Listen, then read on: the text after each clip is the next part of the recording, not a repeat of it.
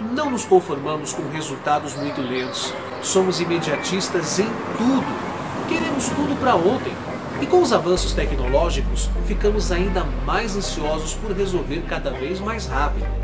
Perceba que nem todo mundo tem a mesma percepção de tempo que nós.